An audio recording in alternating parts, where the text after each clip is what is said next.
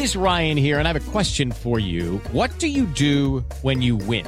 Like, are you a fist pumper? A woohooer, a hand clapper, a high fiver. I kind of like the high five, but if you want to hone in on those winning moves, check out Chumba Casino. At ChumbaCasino.com, choose from hundreds of social casino style games for your chance to redeem serious cash prizes. There are new game releases weekly, plus free daily bonuses. So don't wait. Start having the most fun ever at ChumbaCasino.com. No purchase necessary. BGW. Void were prohibited by law. See terms and conditions. 18 plus. Así sucede con Carlos Martín Huerta Macías. En este podcast recibirás la información más relevante.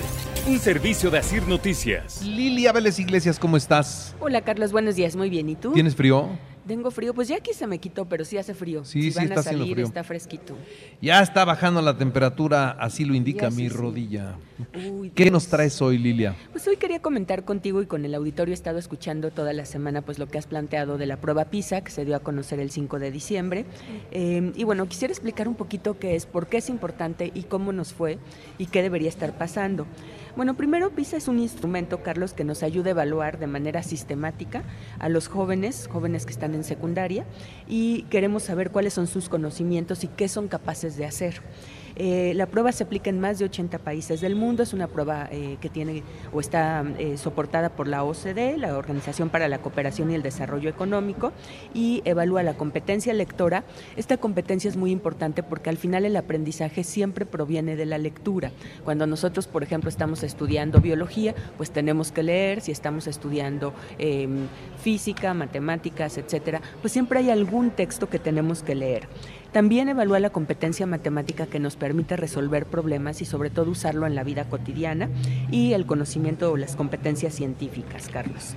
Y aunque cuando se dieron a conocer los resultados que no fueron positivos para México, el presidente López Obrador dijo que no tomaban en cuenta esta prueba, que es neoliberal, y la descalificó. La realidad, Carlos, que es que en el Programa Sectorial de Educación 2020-2024 se estableció a la prueba PISA como un indicador de calidad de la educación. Ahí dice que eh, se va a tener como indicador del derecho a la población una educación de excelencia, pues este porcentaje de estudiantes que obtienen al menos el nivel de dominio en la prueba PISA. Es decir, sí la están considerando como un indicador importante.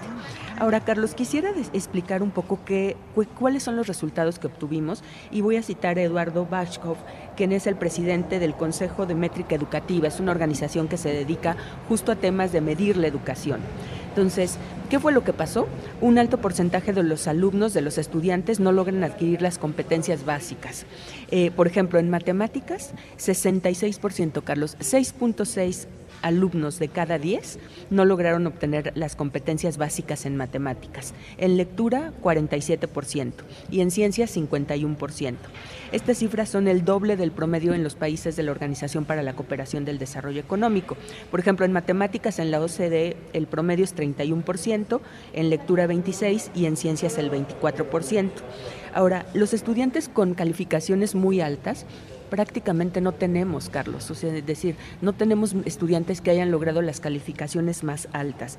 En el promedio del país de países de OCDE, pues es del entre el 7 y el 9%. Y por ejemplo, Singapur, Carlos, que es el país que salió más alto y que ha tenido una política educativa de muchos años eh, para poder avanzar, pues obtuvo 41% de sus estudiantes, es decir, 4 de cada 10, con los mejores, las mejores calificaciones. Y eso es resultado de años de esfuerzo en política educativa, Carlos. Ahora, en el caso de México, la tendencia 2000-2022 es una tendencia negativa en aprendizaje de matemáticas y ciencias y prácticamente sin cambios en el tema de lectura. Entonces, ahí estamos atrasados. Ahora, entre 2018 y 2020, también varios países decrecieron y eso tiene que ver con la pandemia, Carlos. Eh, es el efecto que ya podemos ver de la pandemia. Hemos platicado muchas veces en este espacio de esos efectos, pero no, tenemos, no teníamos hasta un instrumento que visibilizara lo que había pasado en la pandemia. Es decir, un niño de sexto eh, tiene la preparación de tercero de primaria. Así es, con respecto al promedio de la OCDE. Ahora, con respecto a- a- al primer lugar, Con respecto al primer lugar, tenemos eh, seis grados abajo, que es Singapur. Ellos obtuvieron 575 puntos, o sea, prácticamente toda la primaria, si pensamos, son seis años, prácticamente toda la primaria de rezago frente a Singapur. o sea, frente a Singapur, un niño de sexto de primaria de México es o sea, es- como si estuviera en primero. ¿no? en primero de primaria de Singapur. Sí, Fíjense tenemos seis grados de diferencia. Entonces, ¿por qué preocupa, Carlos? Porque al final estas competencias son competencias para la vida y les permitirán continuar avanzando.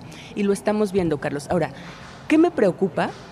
Yo ya lo había dicho aquí muchas veces, durante la pandemia prácticamente las autoridades abandonaron al sector educativo, a las escuelas, a las y los maestros, y todos hicieron lo que pudieron. Así, en esas palabras, a partir de sus recursos, hubo profesores muy comprometidos que incluso invirtieron con sus propios recursos en comprar eh, una, una computadora, una plataforma, etcétera, pero fue todo desigual y ahí las brechas se notan, Carlos. Evidentemente las escuelas que tuvieron más posibilidades pues pudieron hacerlo mejor, los profesores que tuvieron mejores condiciones en cuanto a herramientas, tecnología, capacitación lo hicieron mejor. Entonces, como siempre, quienes tienen menos posibilidades, quienes están más marginados, pues se enfrentan más rezagos, Carlos. Ahora, ¿qué estamos haciendo? Ya sabemos que eso pasó en la pandemia. Yo diría, si tenemos esos resultados, pues ¿qué vamos a hacer como país, Carlos? A mí me parece que tendría que ser la prioridad número uno y no salir a descalificar la prueba, a decir que no considera los contextos mexicanos, a decir que es neoliberal.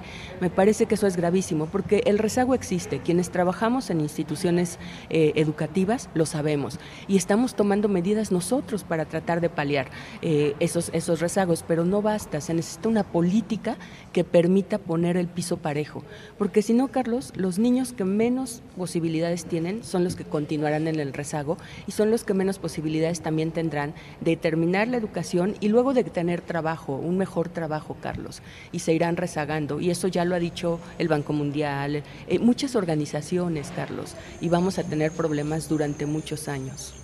Entonces, Pues sí. me preocupa. Eso es algo verdaderamente preocupante y en esta política eh, en donde nos dicen una y otra y otra y otra vez que primero los pobres, bueno, la brecha entre pobres y, y ya ni ya no digamos ricos, ¿no? Cada día va a ser más grande porque con menos preparación menos oportunidades y entonces un niño mal preparado que nace en la pobreza va a seguir en la pobreza, está condenado a seguir pobre.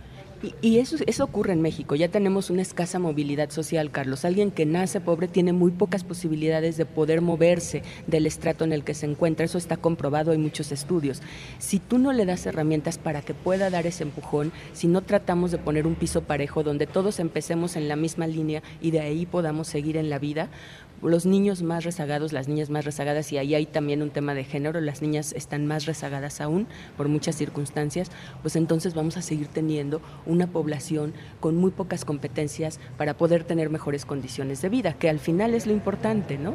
No es el, el- el que esté en la educación por la educación o el estudio por el estudio, es eso te da herramientas para tener mejores condiciones de vida. Y en un mundo en donde hay globalización, Carlos, nos guste o no, en donde hay mucha competencia, donde hoy compites, por ejemplo, por un puesto no solo con mexicanos, sino con extranjeros, donde hay un tema de movilidad, donde puedes trabajar, por ejemplo, desde tu, desde tu casa y puedes trabajar para alguien internacional, pues estos, estos estudiantes serán los más rezagados y los que tendrán menos posibilidades de enfrentarse a ese mercado que así está, ¿no? Y con la población creciente, los cargos buenos serán para los más preparados lo- lo- y los que no están preparados van a tener que batallar mucho para poder sacar lo elemental para poder vivir. Así es, Carlos. Muy bien, Lilia Vélez, qué gusto, dice Pepe Pellegrín, estoy completamente de acuerdo con esta, eh, eh, eh, con lo que está diciendo Lilia Vélez, ¿no? De acuerdo con esta entrevista, esto es lo que nos está pasando. Y, y- y bueno, cuando el presidente dice, "Ah, yo eso no le hago caso, esos, esos son de, este, pruebas de los neoliberales. Hijo, en serio, en serio no, no puedo entender que el presidente diga que eso es de los neoliberales. Es una prueba, es un examen que se le está haciendo a los niños y eso va más allá de si son liberales o neoliberales o no. Y necesitamos preparar a los jóvenes. Necesitamos prepararlos y, y si en todo caso haz un instrumento, evalúa y haz una política pública para enfrentarlo. Pero no lo hay, Carlos, y no lo va a haber porque el sexenio ya está prácticamente terminando, ¿no? Así es. ¿Qué nos espera con el próximo gobierno? Pues ojalá el próximo gobierno, no importa el partido, ponga como prioridad número uno la educación, haga un diagnóstico serio, utilice este tipo de herramientas y haga una política muy agresiva para poder mejorar las condiciones de la educación en México. Muy bien. Muchas gracias, Lilia. Gracias a ti. Así sucede con Carlos Martín Huerta Macías. La información más relevante ahora en podcast. Sigue disfrutando de iHeartRadio. With the Lucky Land slots, you can get lucky just about anywhere. This is your captain speaking. Uh, we've got clear runway and the weather's fine, but we're just going to circle up here a while and uh, get lucky. No, no, nothing like that. It's just these cash prizes add up quick. So I suggest you sit back, keep your tray table upright, and start getting lucky. Play for free at LuckyLandSlots.com. Are you feeling lucky? No purchase necessary. Void where prohibited by law. 18 plus terms and conditions apply. See website for details.